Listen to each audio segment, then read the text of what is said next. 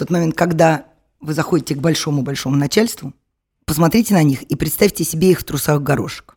Ну и советы у вас иногда бывают. Знаете, абсолютно тут же. Главное понимаете, начальству не предлагать посмотреть на Да-да. нее и представить, что она в Нет, трусах. понимаете, в чем дело? Тут же, тут же какой механизм? Ну, у вас понимание того, что они такие же, как вы, и эмоциональное состояние не совпадают. Нужно это эмоциональное состояние немножечко принизить. Как его принизить? Представить их в трусах, в розовых трусах в горошек.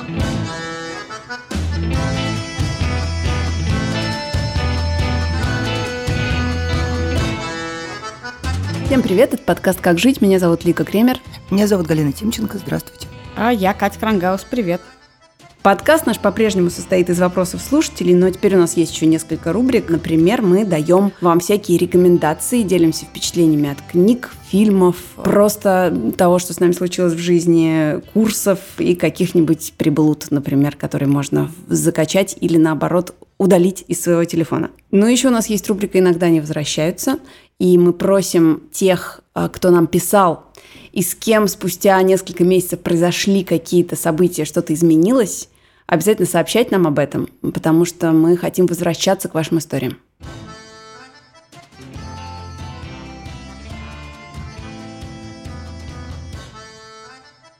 И первый вопрос – это аудио вопрос. Здравствуйте. У меня есть история для подкаста «Как жить». Дело в том, что я не так давно определилась с профессией, которой я хочу посвятить всю свою жизнь, и вследствие чего на подготовку к достаточно важным для меня экзаменам у меня оставалось буквально пара месяцев. Вот теперь все ЕГЭ сданы. Я их сдала лучше, чем все мои друзья, и я точно знаю список вузов, куда я хочу поступить. Дело в том, что сейчас я туда точно не прохожу, и вследствие чего э, у меня есть вариант провести этот год дома и потратить его на подготовку. Все бы ничего, моя семья меня, конечно, поддерживает, по крайней мере, пока. Но мои друзья к этому отнеслись с большим непониманием. И у них э, появился вопрос, почему бы мне не выбрать вузы послабее, в которые, например, они идут. Я, наверное, зазналась или почву под ногами не чувствую. Я что, не хочу оставаться с ними и также с ними дружить? Что делать и как жить? По скриптум. Перевестись из слабого вуза в сильный после первого курса в мое время довольно сложно, так что я не рассматриваю этот вариант. Это я говорю на случай, если вы хотели мне это предложить. Спасибо. Велик риск вообще сказать, к черту этих друзей, найдете новых. Но я вам хочу сказать, что это неправильный, мне кажется, ответ, потому что вот это ощущение сиюминутной катастрофы, вот эти слова о том, что я останусь без друзей на всю свою жизнь, Но надо сначала сразу сказать, это не так. Да, но как бы кроме того, что хочется ухмыльнуться по этому поводу, мол, там ты найдешь себе друзей, ты еще маленькая девочка, вообще что такое. Вот я точно знаю, что и мне, и вам наверняка свойственно э, такое вот отчаяние по совершенно никудышным поводам. Что вот это ощущение катастрофы от того, что все рухнуло, там этого проекта больше не будет, с этим человеком мы больше никогда не увидимся. Без этого дома, без этой работы, без, без этого человека я ни, ни- никогда я не проживу и жить не смогу. Вот оно приходит к нам не только в юном возрасте, оно нас все время преследует. А, Соглашусь, но я, у, меня, э, у меня есть старая формула, которой, правда, я утешала а, своих юных коллег, у которых были личные э, неприятности, когда каждый раз они- кажд- э, какой-то из моих э, молодых коллег падал мне а, на плечо с криком «все кончено», я всегда говорила «жизнь дольше любви» жизнь дольше работы. Все еще будет. Но в этом случае я бы вот, например, подошла без а, вот такого трепетного отношения к этому, а э, хотела бы задать нашей слушательнице один вопрос. Даже если этих баллов ЕГЭ сейчас не хватит для, для того э, высшего учебного заведения, в которое вы хотите поступить, все равно нужно попробовать туда поступить. Потому что если вы готовились, может быть, у вас будут совершенно блестящие оценки, отметки по всем экзаменам. Но ведь не только на основании ЕГЭ. Это же, я правильно понимаю, что вся эта сумма складывается. ЕГЭ плюс то, что вы получили на экзаменах. Так бывает, что вот, ну, ЕГЭ – это все-таки, ну, довольно, довольно, как бы сказать, спорный такой экзамен. Но можно хотя бы попробовать посмотреть, зайти туда, подышать этим воздухом и понять, а вы правда туда хотите? А правда вот вам это место очень нравится? Потому что я вот в свое время, например, не поступила на факультет журналистики, А, наверное, еще и поэтому, потому что я зашла туда, поводила носом, посмотрела на этих людей поняла, что это не мое. Совсем не мое. И только я разделяю это ощущение настоящей катастрофы. Вы действительно стоите перед очень серьезным выбором. В этот момент вы должны понять, кто важнее, кто здесь власть в вашей жизни, вы или ваши друзья. Позволите ли вы, не надо ли смеяться, не надо, позволите ли вы сейчас им управлять вашей жизнью? Представьте себе тогда вашу жизнь как кино. Кто главный герой в этом фильме? Вы или они? Но нет, вы можете настоять на своем. Мне очень жаль, что мы не знаем, куда вы хотите поступить, потому что это самое интересное, честно говоря, ради чего. Правда, правда. Ради чего все это происходит. Мне кажется, из моих детских комплексов, что вы хотите поступить на врача. Возможно, это совершенно не имеет никакого отношения к действительности, поэтому обязательно расскажите нам через год, что из этого вышло. Но если вы поступите туда, куда вы хотели, вы, может быть, на время эти ваши друзья начнут жить студенческой жизнью, а вы еще нет – но потом они будут говорить, вот, она-то была прозорлива, знала, что надо идти за своей мечтой. И тогда вы остаетесь главным героем своего фильма. И не надо как бы снижать пафос. Не надо думать, что жизнь длиннее. Возможно, нет. Возможно, именно в этот момент, возможно, именно в этот момент, как бы человек совершает выбор. Он все равно будет всегда такой. Жизнь будет длиннее, но ты все равно каждый раз будешь на краю пропасти думать, что ты сейчас выбираешь себя или общественное мнение. И этот выбор, он всегда на уровне катастрофы, просто для нас это кажется очевидно неправдой. Если это хорошие друзья, то они куда не денутся, а если это э, плохие друзья, то, как говорила одна моя Кать, знакомая, это... таких друзей за хер в музей. Нет, Кать, понимаешь, в чем дело? А, у меня ситуация похожая сложилась с моей дочерью и ее молодым человеком. А, когда еще моя, моей дочери было 17 лет, и она поступила туда, куда она очень сильно хотела поступить. И э, через два или три месяца они расстались, потому что э, он, конечно, начал ей говорить, что она не проводит с ним столько времени, сколько он бы хотел, чтобы она с ним проводила, потому что у нее была довольно напряженная учеба, у нее образовалась новая тусовка, у нее образовалась... Понятно, что эти связи, конечно, ослабнут. Но так же будет на протяжении всей жизни. Я хочу сказать о другом. Мне очень нравится... М- как бы даже это не обычай, а правило, которое э, существует э, в школах Великобритании, когда после окончания школы дается свободный год человеку для того, чтобы он э, занялся каким-то важным ему делом, но которое напрямую не связано с его будущим. Меня раздражает, что вот э, вашим друзьям, наверное, столько же лет, сколько вам, то есть 17, а они уже, что называется, встали на рельсы. Вот это, эти рельсы в Советском Союзе были. Закончил школу, тут же поступи, иначе пойдешь в армию. Ну, правда, сейчас здесь точно так же. Если пошел, значит, поступил в институт, тебя направили работать. Направили работать, работай по образованию, которое ты получил. Это какое-то странное стариковское понятие. А вот если этот год вы действительно будете заниматься – а еще и э, кроме того, что вы будете готовиться не 10 же часов в день, вы будете каждый день готовиться, если вы еще кроме этого э, будете еще какими-то интересными вещами заниматься, поверьте, этот год не пройдет даром. Мне кажется, а, очень классно, что девушка говорит не то, что я через год хочу попробовать или что-то. Она говорит, я хочу готовиться год. То есть вам прямо в кайф сидеть и заниматься тем, чем вы дальше хотите учиться. Мне кажется, это уже о многом говорит в вопросе, что важнее для вас сейчас.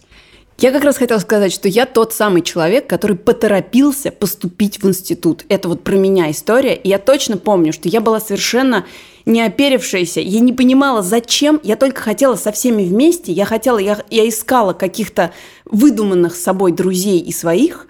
И я пришла э, в институт совершенно не понимая, зачем, хочу ли я этим заниматься. Я была совершенно не, оформив, не оформившимся, не готовым к этому человеку. А ты бы сейчас я... на кого ли пошла бы учиться?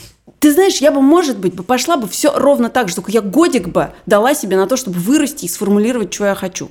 Поэтому я совершенно не жалею, что я пошла там, я пошла в школу студию МХАТ и училась на актерском факультете. Это был очень интересный опыт, я много всего прожила. Но я точно знаю, что если бы это сделала на год позже, я бы э, гораздо боль, больше получила от учебы. Я просто бы научилась за это, за, за это время и как бы сформулировала бы для себя способ брать знания. А ну, я просто хотела тусоваться и потерял довольно много времени, как мне кажется, ровно за этим. Вообще это интересно, откуда идея, что после школы университет должен наступать сразу. Почему бы есть в Израиле традиция, что все идут сначала в армию, mm-hmm. и это два года, потом они еще год где-то торчат в Индии или в Таиланде. Но вообще-то, мне кажется, что это совершенно не очевидно, потому что после школы, в конце 11 класса, ты в гробу видишь всю эту учебу. Ты хочешь тебе уже поперек горла все это. Да, ты хочешь тусоваться, веселиться. И, может быть, и ты еще готов, эту свободу, готов свободу работать выбора. стажером или ну, какой-то ерундой заниматься. Но уж точно определять свою профессию на будущее. Вам дико повезло, что у вас есть какие-то об этом представления. А ваши друзья просто считают, что раз у них нет никакой э, конкретной идеи и мечты, то у всех ее не должно быть, и вы должны, как они, идти туда, куда все. Ну, кроме всего, это самый легкий путь. Вот ты закончил школу, ты находишься вот в этом жестком расписании понедельник, пятница, понедельник, пятница, уроки, задания, тра-та-та, и плавно перемещаешься ровно в такие же жесткие рамки первого курса любого э, института. Интересно тебе, неинтересно, это отношение как к школе да, ну не хочу я сидеть на этой биологии там или химии, да пошли они все, вот, но все равно продолжают так сидеть. Это какое-то инерционное движение. И то, что вы решили, что вы не будете а, вот в это, в это, по этому закону инерции действовать, так отлично. Поехали дальше.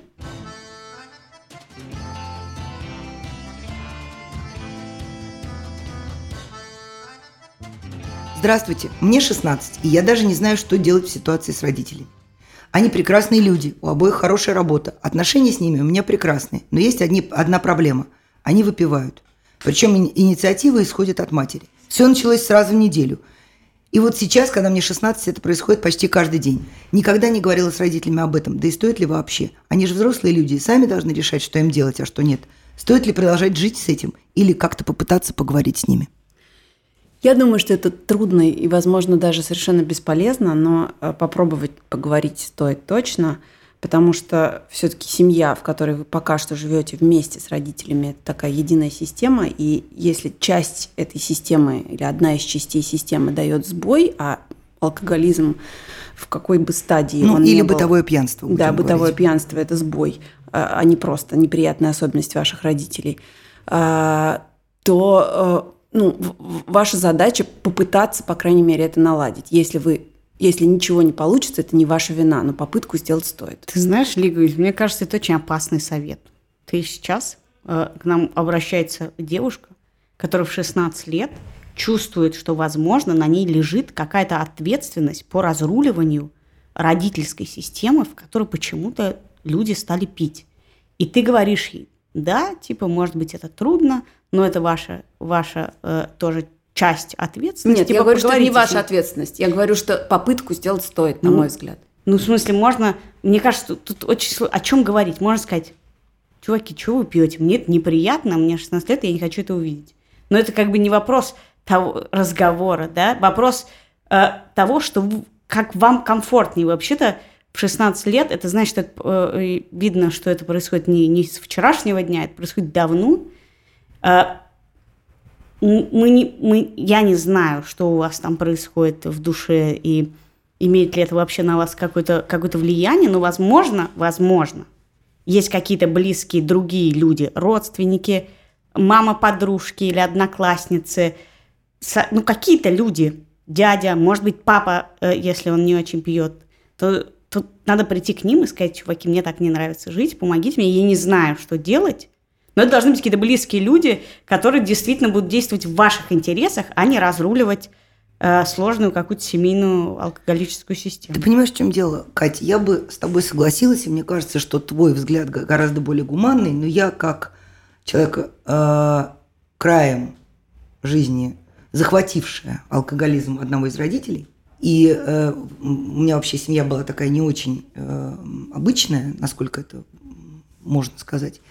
Но пару раз э, такие мои выступления приводили к каким-то э, результатам, ровно потому, что родители, несмотря на то, что они друг друга не могли видеть и не могли друг без друга жить одновременно, а они очень сильно любили меня. И поэтому мое мнение было для них значимо, они хотели быть хорошими в моих глазах. Если здесь э, девушка, наша слушательница, говорит, что у нее очень хорошие отношения с родителями, они хорошие люди, они ее очень любят, то иногда вот такое резкое э, как бы заявление от любимого ребенка, которого, как ты, как, им, наверное, кажется, он не очень замечает, или они пытаются это вытеснить из сознания. Очень часто так бывает. У нас, например, ну, с мамой была а, похожая ситуация, ну, у меня мама не пила, у меня пил отец, но а, мама моя была трудоголиком и человеком, который не уделял внимания семье вообще.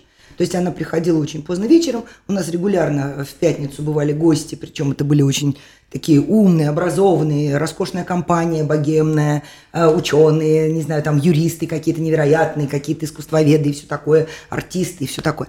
Вот. Но в какой-то момент это стало довольно часто, то есть гости стали у нас тусоваться практически все время.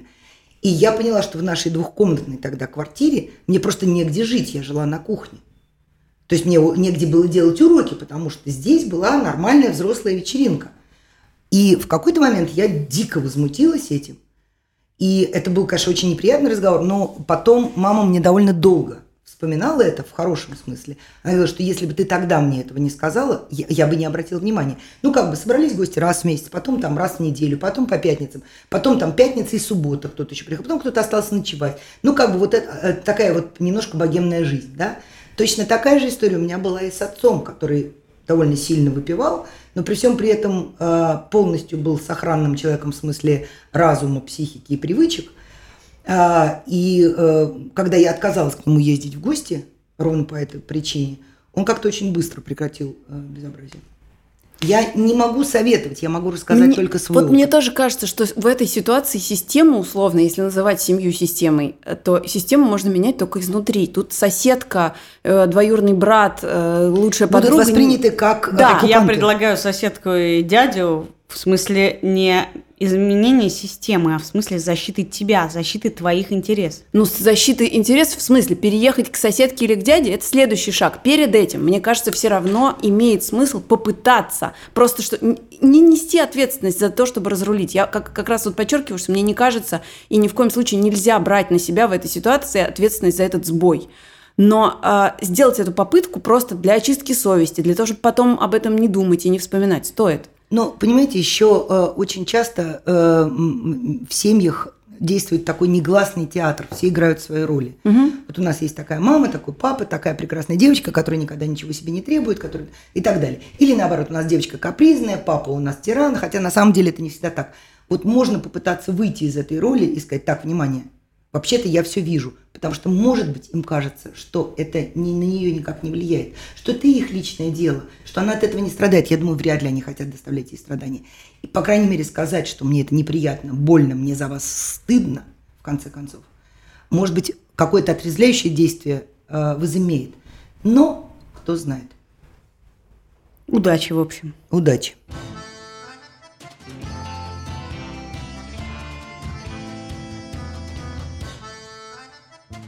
Теперь совершенно неловко начинать рубрику «Рекомендация», потому что сегодня моя очередь рекомендовать.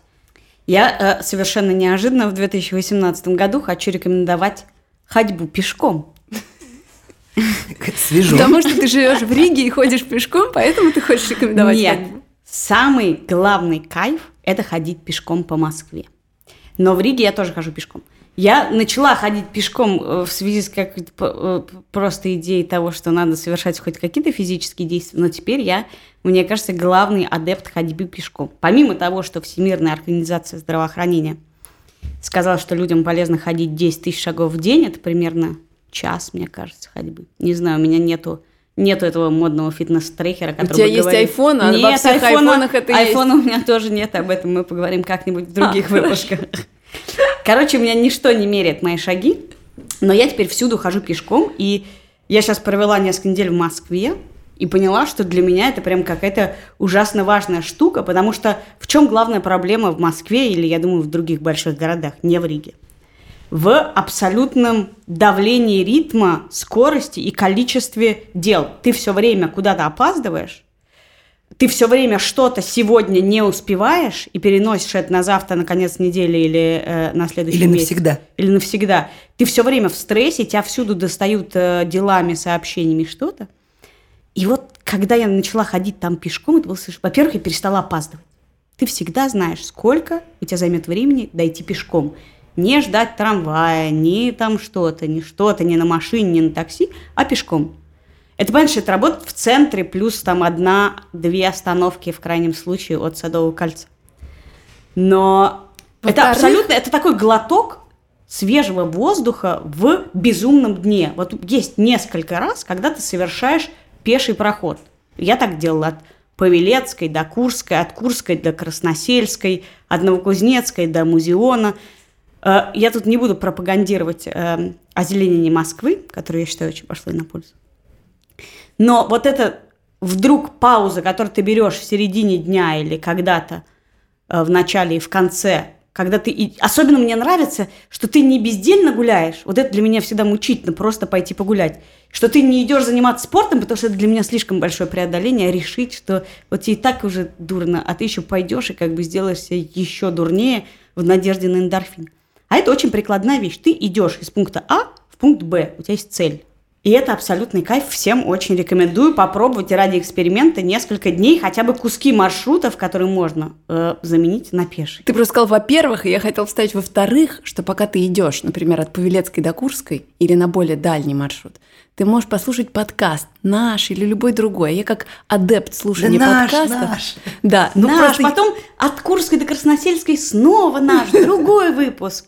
Нет, я просто знаю, что, к сожалению, я э, забыла фамилию, я помнила прямо до сегодняшнего мо- момента, до момента записи, но забыла э, фамилию великого э, советского физика, который э, всегда ходил пешком, и более того, он и ученые советы назначал точно так же. То есть они приходили к нему, например, в 8 утра и два часа шли до института. На самом деле он, э, во-первых, дожил до каких-то совершенно сумасшедших там 98 лет. А во-вторых, э, м, очень многие вопросы на ходу решаются по-другому. Не тогда, когда люди сидят друг напротив друга. А он говорил, что это страшно эффективно, и всюду ходил пешком. Ну, это надо сказать правда, потому что когда мне надо подумать, я не могу это делать сидя. Не знаю, как вы все можете. Я точно так же, я только Мне на ходу ходить, умею думать. Да, я хожу. я пыталась, сидя на стуле, нагуглить фамилию физика, но у меня ничего не вышло. Ты походи потом, может быть, нагуглиться лучше. Поехали дальше.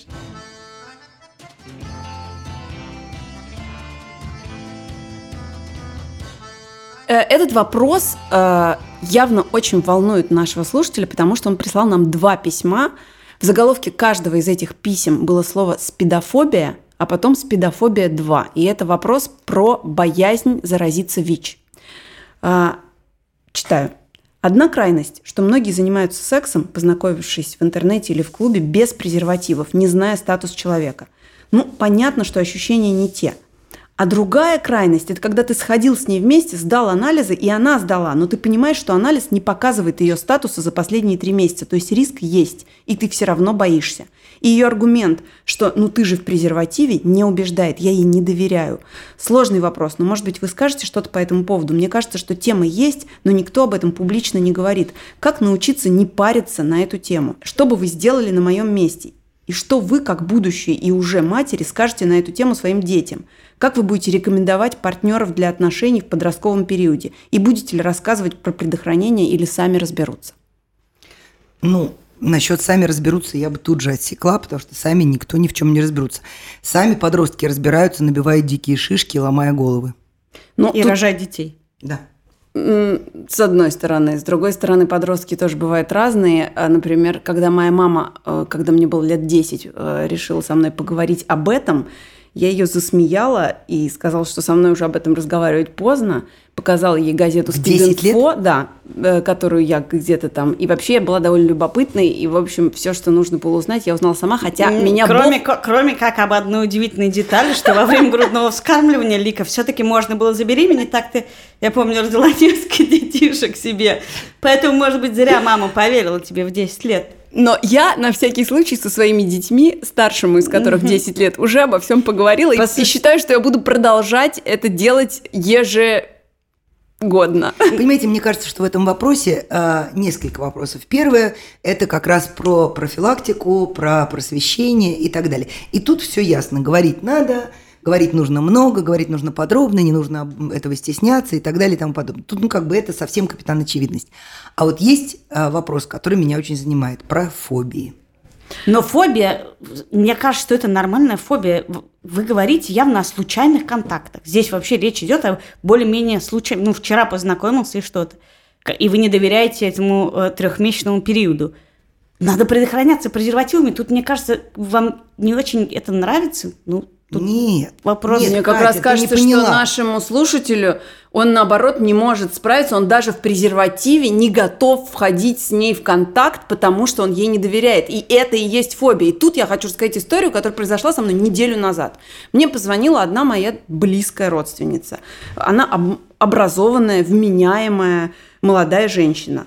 Позвонила она со словами «Мне сказали, что у моего знакомого ВИЧ – и чтобы я к нему не прикасалась, а я только что его обняла. Что мне делать? Это очень опасно, мне страшно. Вот с таким на дворе 2018 да, год. на дворе 2018 год. Она живет не в России, а в европейской стране. Подожди, то есть правильно потому что наш слушатель предохраняется и все равно боится? Да. А-а-а. Так вот, дальше я своей родственнице примерно час рассказывала о том, как передается ВИЧ, как ВИЧ не передается, о том, что, например, человек, если он на терапии и под наблюдением врачей, он даже и при защи- незащищенном сексе не опасен, если у него ВИЧ. Но как бы все равно в некотором смысле, конечно, лучше страх, чем беспечность и пофигизм. И, и да, конечно, нужно предохраняться. Но меня просто вот это а, незнание самыми прогрессивными слоями общества каких-то правил тоже пугает. Но тогда действительно э, проблема, о которой спрашивает нас слушатель, лечится большим количеством гуглинья, чтения и изучения реальных рисков. Каков риск, что вы, занимаясь сексом в презервативе, можете заразиться? Это легко нагуглить. А, э, вы понимаете, э, психологические проблемы и тяжелые фобии не лечатся знанием. Ну тогда, тогда как, тогда о чем вопрос? Человек тогда не доверяет в... девушке, за не, в принципе, даже в презервативе не доверяет ей, то может быть тогда свести другую. Проблема, что он ни одной девушке не доверяет. И, в общем, ему надо понять всего лишь одну вещь. Если вы в презервативе, вы в безопасности. Но как бы это можно повторять себе много раз, если вы не, не способны в это поверить. Если то... он не порвался. Если а он я... порвется, то вы в опасности. И тогда вступает да. следующая система Но я бы все-таки посоветовала, э, ну, два или три раза сходить на какие-нибудь занятия э, в какой-нибудь центр медицинский, где читают лекции, в том числе бесплатные про это. И я бы, может быть, советовала все-таки поговорить с каким-нибудь э, хорошим психотерапевтом, потому что э, в те времена, простите за легкомыслие, в те времена, когда еще MTV было похоже на нормальный канал, там была довольно интересная передача, которая называлась «Правда жизни» про разные случаи в жизни молодых людей и подростков. И вот там как раз была большая программа про фобии, Причем эти фобии были довольно, э, с моей точки зрения, смешные. То есть, например, одна девочка так боялась кошек, что даже если видела кошку на, на другой стороне улицы, убегала и пряталась. Вот. И, в общем, в таких случаях помогает как разъяснение, так и несколько сеансов психотерапии. То есть нужно поймать вот этот момент возникновения неконтролируемого страха или тревоги. Вот. А с этим может помочь только специалист. Ну да, это же еще в большей степени вопрос доверия. Если, условно говоря, эта девушка и вы ей совсем не доверяете, даже если она говорит, что она сдала анализ и вообще всегда предохраняется, то это вообще не касается ВИЧ, а касается качества вашей, в принципе, любовной жизни на всех уровнях.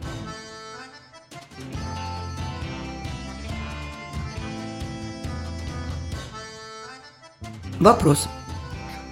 Мне 24 года, и я недавно начала работать в одной достаточно крупной компании. У меня есть мои непосредственные начальники, и люди, которые основали компанию и которые выше всех. Выше в кавычках. Мои менеджеры относятся ко мне как к равной. Мне приятно с ними находиться. Но когда мне нужно что-то показать главному начальству, меня начинает трясти. Я потею, мне страшно. Я начинаю лепетать, виновато смотреть в пол. Никакой поддержки от них не идет. Наоборот, они всем видом показывают, что они здесь главные, а я маленькая девочка.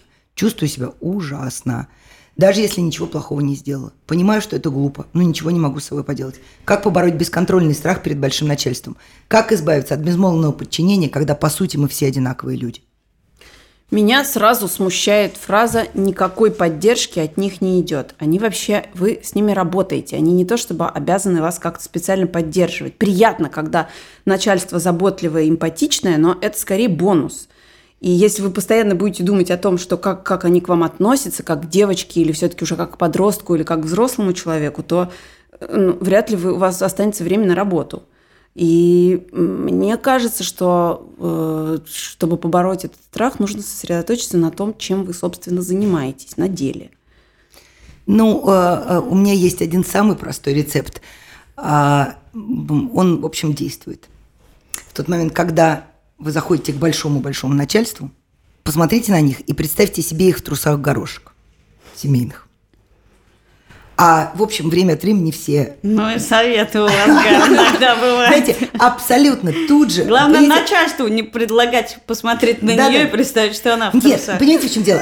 Тут же, тут же какой механизм? Вот есть обычные менеджеры, а есть люди выше, они основатели, они едва ли не полубоги. Да, они такие же, правда, люди, как вы.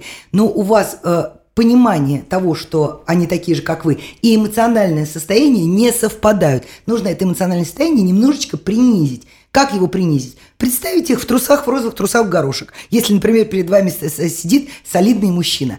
Или если это, э, не знаю, взрослая тетенька в очках, представьте ее с розовым бантиком на голове.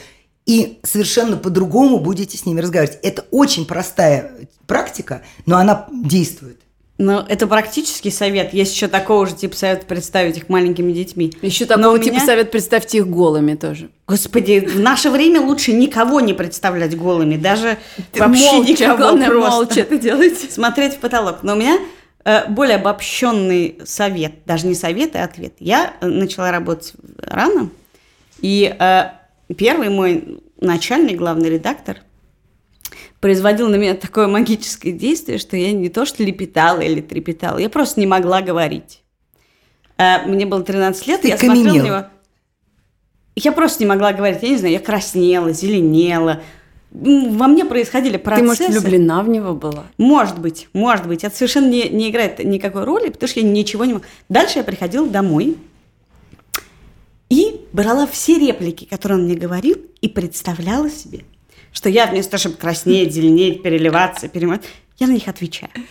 Это у, меня было, делаю, да. у меня был такой ритуал, и я оттачивала остроумие, благодаря чему, может быть, оно со мной пришло. И я с ним вела эти разговоры и что-то. И, в принципе, мне кажется, что для человека, который начинает работать и сталкивается с какими-то масштабными фигурами в, в этой работе, вообще-то абсолютно нормально млеть. Это действительно как встреча с какими-то богами. Я из этого письма не вижу ничего преступного в их поведении. Они ничего, ни, ни словом, ни делом, кажется, не пользуются этим положением. А, и если, в принципе, они классные чуваки делают классную компанию, и вы перед ними млеете, то ну, так бывает. Вы, может, люди все одинаковые, но они сделали какое-то большое дело, и вы перед ним млеете. Мне кажется, ничего преступного в этом ощущении нет, и, возможно, оно тоже может быть источником каких-то движений в вашей жизни, что вы захотите добиться чего-то. Нет, это же э, вопрос далее, том, как себя далее. вести, как, как не выглядеть а, некомпетентной а, овечкой, которая блеет, а, только потому, что ты боишься этих людей. У меня, например, был а, большой начальник, который вообще-то на всех окружающих наводил состояние абсолютного ужаса, когда а, моя, в общем, совсем не, не, не боязливая э, директор э, на предыдущем месте работы с ним встретилась и задала ему всего один вопрос. А вы будете вмешиваться в редакционную политику? На что он сказал, мне зачем вмешиваться, если мне не будет нравиться, я вас продам. После чего у нее вопросы все отпали. Но когда я с ним встретилась, я на него посмотрела, но как бы э, я была не одна на этой встрече, слава тебе, Господи, нас было несколько, у меня было несколько минут, чтобы понаблюдать за ним. И вдруг я поняла, что он из разряда людей, которые девчонок не бьем. Да, то есть он к девчонкам относился совсем по-другому. То есть он сразу превращался вот в такого воспитанного мальчика, которому мама сказала, девочка вошла в стань, уступи девочке место. Это было как-то видно. Вот. Обратная пос... сторона сексизма. Да, да. После этого надо сказать, что я с успехом в течение пяти лет пользовалась этой его чертой, и ни разу мы с ним не поругались всерьез. И я перестала его бояться, а потом выяснилось, что и мы с ним задружились. И когда я первый раз после какого-то дружеского жеста с его стороны э, прибежала к своей подруге и сказала, я не понимаю, чем от меня надо. Она сказала, да просто ему не с кем поговорить, его все боятся. Сколько раз, Галя, вы представляли себе его в трусах в горошек? А, его не, он ходил по он кабинету. ходил в трусах он, он, почти. Он ходил в каби, по кабинету в носках в цветочек. Поэтому... В общем, я только хочу одно сказать, что обратная сторона сексизма – это, мне кажется, второе альтернативное название нашего подкаста. Может быть, сделаем следующий подкаст таким. Э, это был подкаст «Как жить», и мы Галина Тимченко. Катя Крангаус. Меня зовут Лика Кремер. Пишите нам на адрес подкаст собакамедуза.io и в телеграм-канал Медуза Loves You. Подписывайтесь на наш подкаст и пишите, что вам нравится, а что нет. И ставьте нам, пожалуйста, оценки в приложении Apple Podcast, потому что скоро там их уже будет 3000, а ни у кого в русском Apple Podcast нету такого количества оценок. До свидания. Что, сделаем майки себе с, с, с тремя тысячами лайков. Да. Мы, мы сделаем майки. Лика опять добилась успеха. Ура! Ура! До встречи через неделю.